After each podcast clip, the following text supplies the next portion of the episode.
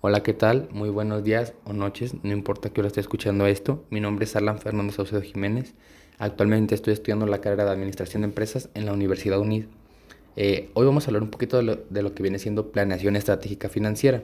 Eh, en términos teóricos es un proceso que abarca un conjunto de métodos, instrumentos y objetivos para la evaluación de una organización con el fin de prever sus necesidades de fondo y su correcta utilización, representa una ventaja sostenible para esta.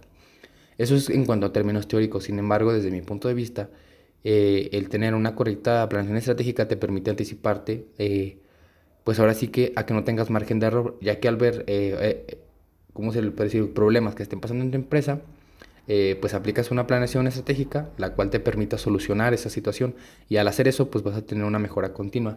Pero para que se gestione bien esto, se tienen que llevar a cabo cinco pasos.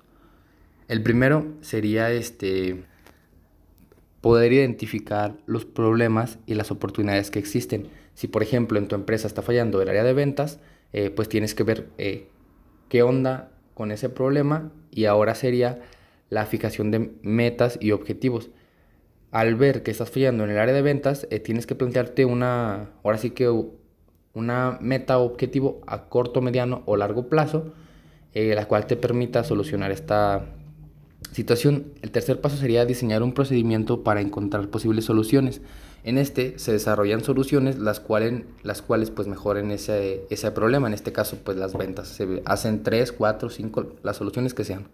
Posteriormente, después de tanto analizar, se selecciona la mejor y esa es la que se lleva a cabo para que se pues para que se mejore ese problema o para que se lo cortemos desde la raíz y pues de esta manera tendríamos, como ya lo comenté, una mejora continua.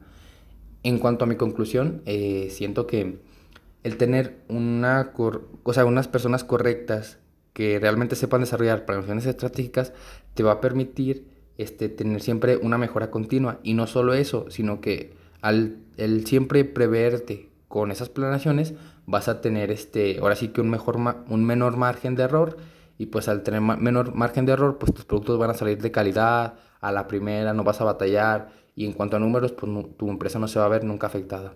Y pues por mi parte sería todo. Muchas gracias.